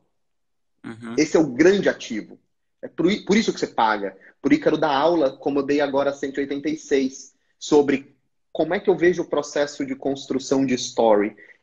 O copywriter serve para isso. Quando você vê o Ícaro dando aula sobre como usar o Dropbox, eu estou jogando seu dinheiro fora. Sim, sim. Então, é mais ou menos esse processo que me, me, me convida. E também o fato de que no marketing digital não, não tem grande player, cara. Não é, tem, não tem. Não, não, quem ensina a FAAP a 5 mil reais com um monte de professor que nunca fez nada? Pois então, é. o próprio é professor não sabe o que ele está falando. Você tem o Érico no microcosmo dele, mas é focado em lançamento de infoproduto. É, um Tráfego nem nasceu, né? Não, Não tem, não tem, não tem. É tão bizarro, é tão bizarro que não tem, não tem. Ninguém nesse mercado pensando e jogando grande. Acho, assim. acho, que tem vários pequenos players, assim, cada um ensinando um pouco aqui, um pouco ali, mas não tem uma coisa, uma escola institucionalizada, estruturada. Eu acho que você tem puta potencial de ser a pessoa de ocupar esse espaço aí. Talvez sim, talvez não, mas o bom é que o espaço está vago, né? Se já tivesse um WhatsApp, meu, meu, meu movimento seria diferente, assim. Então, ou talvez não, porque a nossa forma de ensinar é tão qualitativa que aí o Udemy é uma, é uma dessas coisas e não concorre também. Sim. Você e você e o que, que te impede de, de lançar outras pessoas? Eu penso assim, cara, um cara com a sua o seu know-how. É muito fácil você juntar com um cara desse aí, qualquer um grande player desse aí que faz 10, 20 milhões e pegar metade dessa grana com o seu know-how, a sua cópia, a sua capacidade de criar uma história, de criar, de orquestrar um lançamento, né? É, eu fiz você, isso. Você fica tentado a fazer isso às vezes? Então, é, é que o tempo passa tão rápido na internet que a gente perde um pouco a referência. Mas eu fiz quatro grandes lançamentos em quatro anos. Eu fiz em 2016, eu fiz o Brasil Paralelo com o Congresso. Em 2017, eu fiz o Código da Riqueza com o Negro. Em 2018, eu fiz a Avenue com um documentário maior do que o do Negro e maior do que Inclusive, o do abri minha Paralelo. conta lá, cara. Tô mandando minha grana tudo para lá. Então, são três lançamentos. É, ainda tá, é bom que você se protege no dólar. É, então, foram três grandes lançamentos. E um ano anterior, eu havia feito o lançamento da Liberta Global, que era uma corretora que também levava clientes para investir no exterior, com lançamento na Times Square, uma coisa bem legal, assim, no meio do Natal, na véspera de Natal. Então foram quatro grandes lançamentos em quatro anos. Esse é o primeiro ano que eu estou me dedicando à minha marca. E aí nós fomos de 150 alunos para 10 mil. Então eu quero ir agora para 30 mil até o fim do ano. Então não é que eu não, não vislumbro lançar outras pessoas, é que eu já fiz isso nos últimos quatro anos e, cara, eu tenho um grande problema. É... Esse é um grande problema da minha personalidade, né? Quando eu acho que algo tá certo, eu quero que algo, que esse certo, que esse algo seja feito exatamente como eu enxergo. E você sabe que lançar expert é uma bosta, porque eles sempre acham que as ideias ruins deles são boas, né? E você tem que ter todo um trabalho para. Você tá rindo porque você sabe, é uma merda. Eu fico brincando que o nosso trabalho é convencer a pessoa a fazer o que é melhor para ela mesma. É uma merda, cara. É uma merda, é uma merda. Então, assim, eu quero pelo menos. Aí o que acontece? Eu tenho ainda, ainda temos planos. Nós, nós queremos fazer mais documentários para fazer. A gente gosta desse modelo de documentário para lançamento. É, a gente quer fazer isso com outros experts, mas agora não é nesse modelo de parceria. A gente traz o cara, paga ele, tudo é nosso e a gente faz. Então, aí é, é lindo trabalhar assim, aí fica legal. É, e muitos desses caras estão Pelo nível felizes, das paradas assim. que eu ia ver você trabalhando, dá para ir para inclusive para Netflix, né, para você atingir outras plataformas. O Aguiar fez o primeiro documentário dele lá na Netflix com as meninas que eu indiquei para ele lá da Ana Vitória, sabe? Tem um documentário, é? tem um documentário na, na, Netflix que é do Aguiar, depois dá uma olhada lá, chama Ana Vitória. É muito E é sobre é o quê? Muito... É sobre uma dupla, é, elas são uma dupla de cantoras é, o meu melhor amigo é empresário delas, um dos meus melhores amigos, que é o Felipe Cima. Ele descobriu elas em Araguaína, no Tocantins. Aí, meu, as meninas, tipo, explodiram, assim. Ele pegou elas do nada, tipo, conta de fadas, elas explodiram. E o documentário chama de Araguaína, Las Vegas. E aí mostra elas tocando na cidade delas, no interior do Tocantins, e ganhando o Grammy em Las Vegas. E o Aguiari vai filmando esse Cara, todo, assim. e, o, e o Aguiar, ele adora esse negócio de música também, né? Ele é muito bom. É um dos grandes amigos que eu tive no, no mercado, cara. Um dos grandes, grandes mesmo. O Aguiar tem, um, tem uma influência na minha vida, cara, um dos que mais influenciaram a minha vida. Pô, conta ele aquela me... história lá de quando você tinha, sei lá, 300 clientes. Como é que foi? Não, 47. Eu tinha 47 clientes, trabalhava para todos, era um inferno. Aquele monte de cliente pequeno, Prestava você fica pegando. Copy, assim, tipo isso?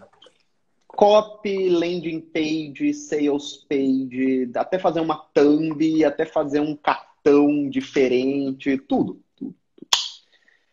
Até que um dia eu tava cansado e eu falei pro Aguiari, cara, muito cansado, mas fazendo muita coisa e a Avenue sofreu muito com o regulador por causa do mercado brasileiro ser muito fechado, né? O mercado brasileiro é um monopólio.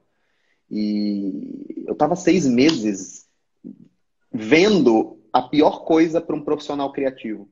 Eu, eu me considero um profissional criativo. Eu falo muito de dinheiro, mas dinheiro para mim, literalmente, não é o meu jogo. A pior coisa para mim é quando eu fazia, eu fazia uma grande peça e essa peça era inteira rasgada, assim, ó. Não, porque o regulador não aceita. Eu falei, meu Deus do céu, caralho, tá do cacete, vamos soltar, vamos soltar. Não, porque não pode aqui, aqui, aqui, aqui. Quando eu pegava uma peça fechadinha para dar pro cliente, eu falo, cara, isso daqui vai explodir. Aí o cara começava, não, porque eu tô tirando isso daqui, porque minha mulher, não, porque o meu sócio. Eu falo, cara, você para de ser idiota, cara, você tá acabando com tudo. E eu tava espiritualmente muito cansado, seis meses sendo podado, né? É, pelo regulador, não pela empresa. Sempre tive um ambiente, sempre quis trabalhar com o pessoal da Evelyn. E eu estava falando isso para ele. Eu estava um dia num restaurante japonês, esperando ele abrir para almoçar. E o Aguiar me ligou e falou assim, cara, cancela tudo. Bem estilo Aguiar de ser, né? Cancela tudo, cancela tudo. Começa a falar aquelas frases lá dele aleatórias, tipo, poder do não, uma coisa assim. O que, que esse cara tá falando? Só que eu sempre respeitei muito ele. E aí eu falei, beleza. E aí eu fui até o meu escritório, que não era nesse apartamento aqui, era no outro. Você ficou com medo Sempre. quando foi tomar essa decisão?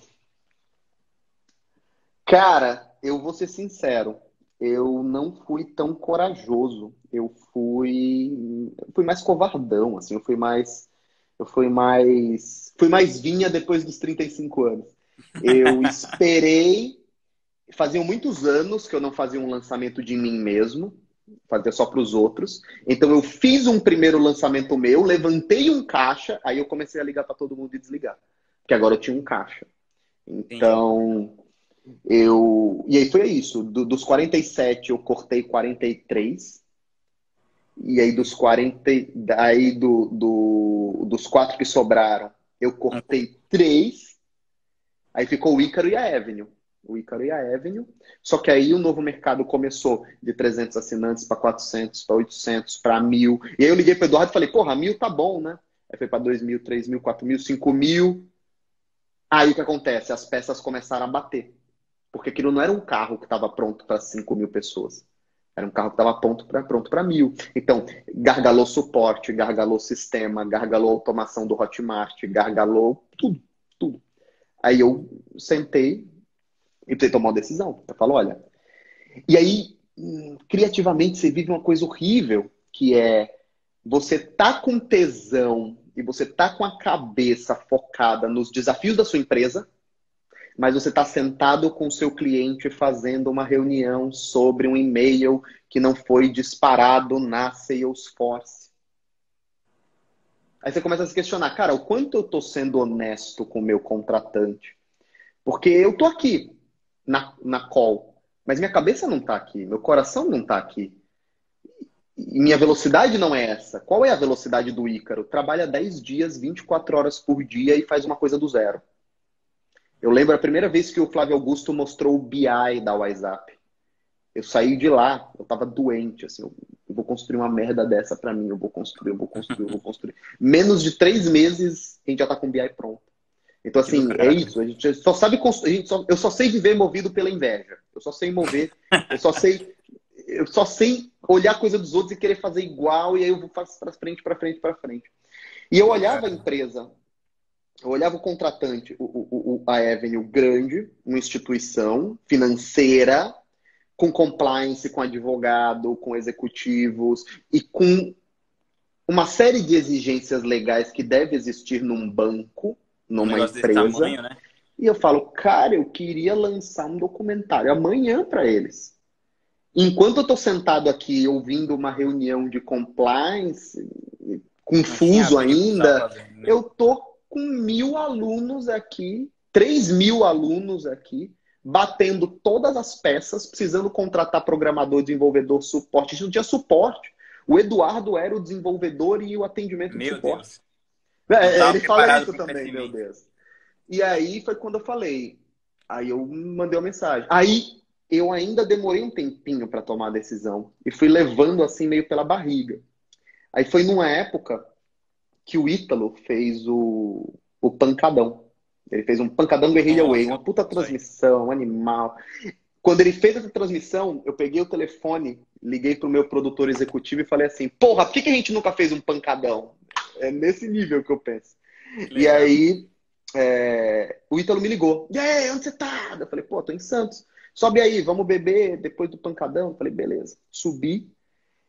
E quando eu tava no carro para subir a serra, para quem não conhece, é 50, são 50 minutos de Santos para uhum. São Paulo. Quando eu tava no carro, o meu telefone ligou. E era o CEO da empresa. E ele falou assim, cara, é... a gente precisa fazer um call agora. Eu tava, tipo, eu ia entrar na serra, ia ficar sem internet, ia ficar sem. Aí eu falei, não, beleza, beleza, beleza. Peguei o fone, coloquei.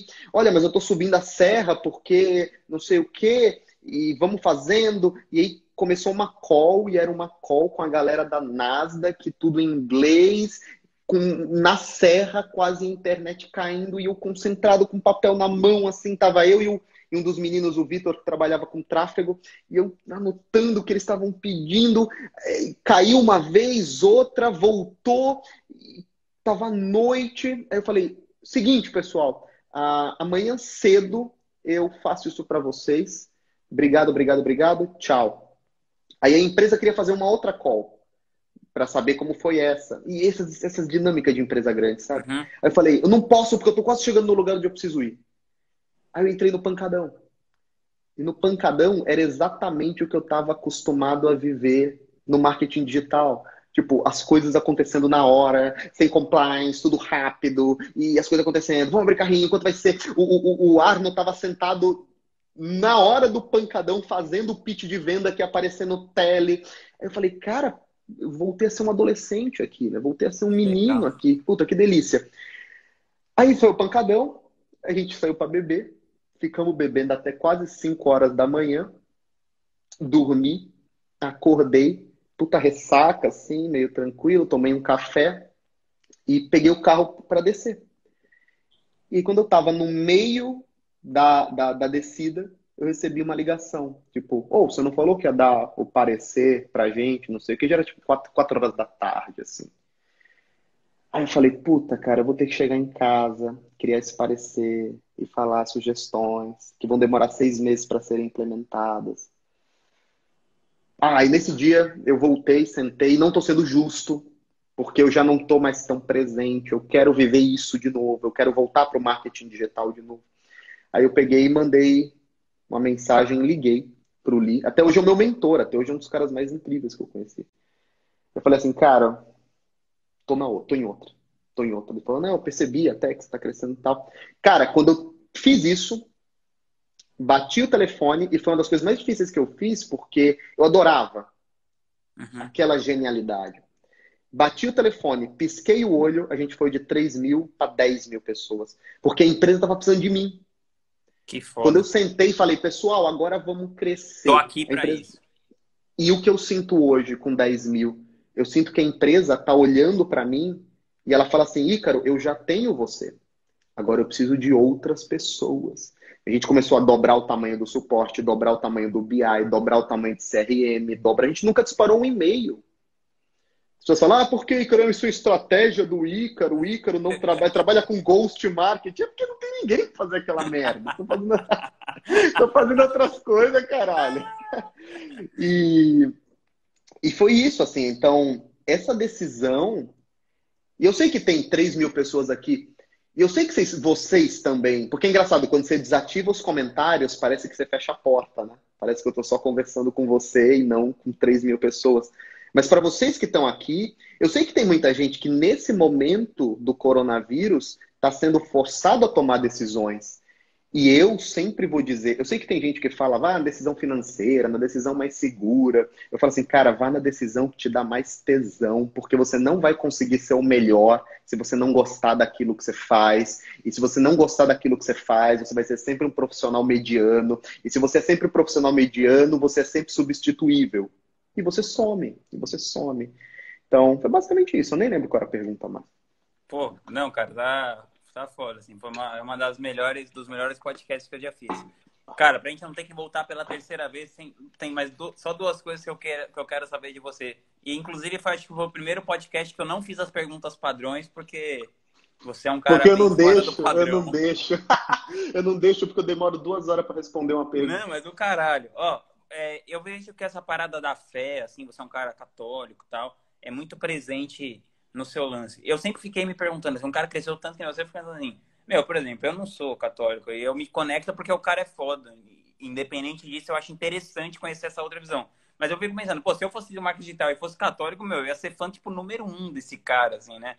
E eu, já, e eu já vi várias vezes você falando assim, pô, não é sobre marketing digital, né? Tem muito a ver, eu acho que essa parada espiritual, assim, tem muito a ver com isso, assim, né? Todo mundo que tem uma, uma, uma, uma questão espiritual forte quer que as outras pessoas quer colocar isso para fora. Eu vejo que você coloca isso muito pelo jeito que você vive tudo, né? Você é um cara muito coerente com o que você acredita, assim, né? E eu queria que você falasse um pouco sobre isso. Assim, o que, que você acha, o quão influencia isso no seu negócio e no jeito de você levar a sua vida, nas decisões de trabalho em si, a questão da sua fé, assim? Cara, engraçado, porque uma vez eu estava fazendo uma entrevista e o cara falou assim: Ícaro, você é um cara muito católico, né? Muito religioso, muito religioso falei assim, cara, eu sou um católico comum. Eu vou para a missa de domingo, quando eu faço merda eu me confesso, crio meus filhos, rezo. Que muito, muito, muito religioso é São Francisco, é Santo Antônio, é Santo Antão. São Mas é que nem santos. aquela parada que a gente estava falando de ser intelectual, né? É que a média é tão baixa. É que a média é Deus é um universo e aí eu vou morrer e reencarnar num poodle toy. A média é essa merda aí. A média é isso, assim, o cachorro vai pro céu, aí ele vai rezar por mim, e aí quando eu morrer eu vou encontrar o, o, o... Como era o nome do cachorro que eu falava que era o nome do teu cachorro que você falou? O, o meu, o meu chama... Tobias. Matias. Não, ah, eu sempre uso o nome do cachorro de Esse. Aqui, ó, o dormindão. Aí, aí, você acha que você vai reencarnar nesse cachorro. Então, a média é, é tão baixinha que parece que eu sou um cara muito religioso, muito comprometido. Mas, de fato, eu sou um católico comum que você encontrava nos anos 60, 70, é que as pessoas abandonaram. Chesterton fala que os ideais católicos eles não foram abandonados porque não deram certo. Eles foram abandonados porque, eram, porque foram considerados difíceis. E é difícil. É muito difícil. O cara que trouxe a ideia de que a religião é, um, é, um, é uma almofada para o espírito, onde o espírito repousa. Ai, pessoas fracas precisam da religião. Cara, religião. Eu tenho que ficar casado o resto da vida com a minha esposa. Eu não uma posso... coisa difícil. E olha que a minha esposa, né? Qualquer esposa, né? A minha esposa que já tá perguntando como é que tá a banana que ela encomendou, se, se eu coloquei na geladeira ou na fruteira. Eu tenho que ficar casado com não, essa mulher. Não, casar com, com uma mulher só, né? Muito difícil. É, você tá lá, fudido. E aí, ter os filhos que Deus te manda. Respeitar os mandamentos. Ir para a igreja. Está em constante conflito se você vai ou não ao inferno, porque quanto mais você estuda, mais você percebe que você poderia fazer muito mais. Você se referencia nos próprios santos, você se diferencia nas pessoas realmente boas. Né? Então, isso vai, de certa maneira, isso vai exercendo uma pressão sobre o seu espírito. Mas, em contrapartida, Chesterton fala isso também, né? É, você recebe um grande mapa. Você recebe dois mil anos de história, de tradição, de pessoas que percorreram os caminhos, inclusive os caminhos que não dão certo e que não levam a lugar algum, que te dizem: olha, esse é o jeito mais seguro de se viver a vida, onde você vai encontrar felicidade. Como redator, como pensador e, e, e marqueteiro, não pensador, não me coloco como intelectual, não. É como pensador mesmo, comunicador. O, o catolicismo, ele tira o formato de pires do seu espírito e afunila, ele, ele te aprofunda espiritualmente. Por quê?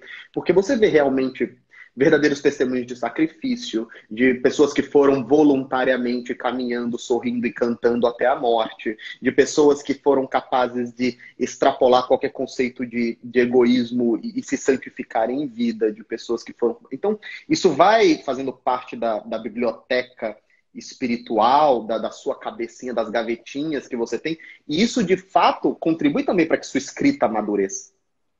Então, por exemplo, quando eu respondo, quando vem uma moça e me diz, olha, meu marido joga videogame o dia todo e ele não quer trabalhar. Eu falo, ninguém ensinou pro teu marido o que é para ser feito, ninguém disse o que ele precisa fazer.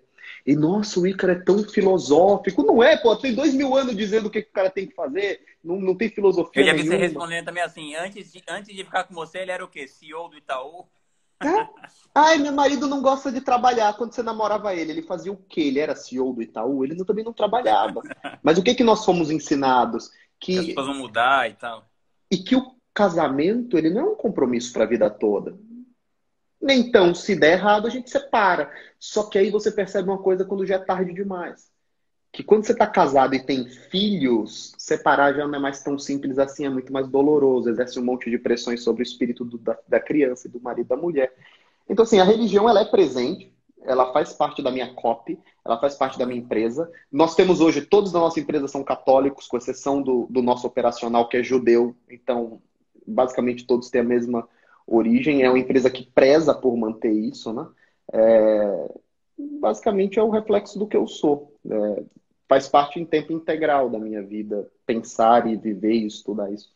Pô, muito legal. Cara, esse, essa, essa é a pergunta que eu sempre faço. Se você pudesse colocar só uma frase num outdoor assim que todas as pessoas do mundo fossem ver, qual você colocaria? É preciso que eu diminua para que ele cresça. Frase de João Batista. Pô, Seria Pô, é a frase que está no início do meu livro. Cara, é... pô, inclusive eu li seu livro, fiz um resumo, tá muito legal, tem muita coisa legal lá. É... queria agradecer você por você ter se disponibilizado aí todo esse tempo, essa entrega. Dá pra ver que você é um cara intenso em tudo que você faz, até numa entrevista assim no Instagram. É... pô, foi do caralho, foi muito legal, todo mundo tirou muito valor. Queria pedir pra galera que tá aí tirar um print, marcar o Ícaro e falar aí alguma coisa que aprendeu nessa entrevista, que eu aprendi coisa pra caralho. Fiquei feliz que você falou comigo a tempo de ir pro meu livro.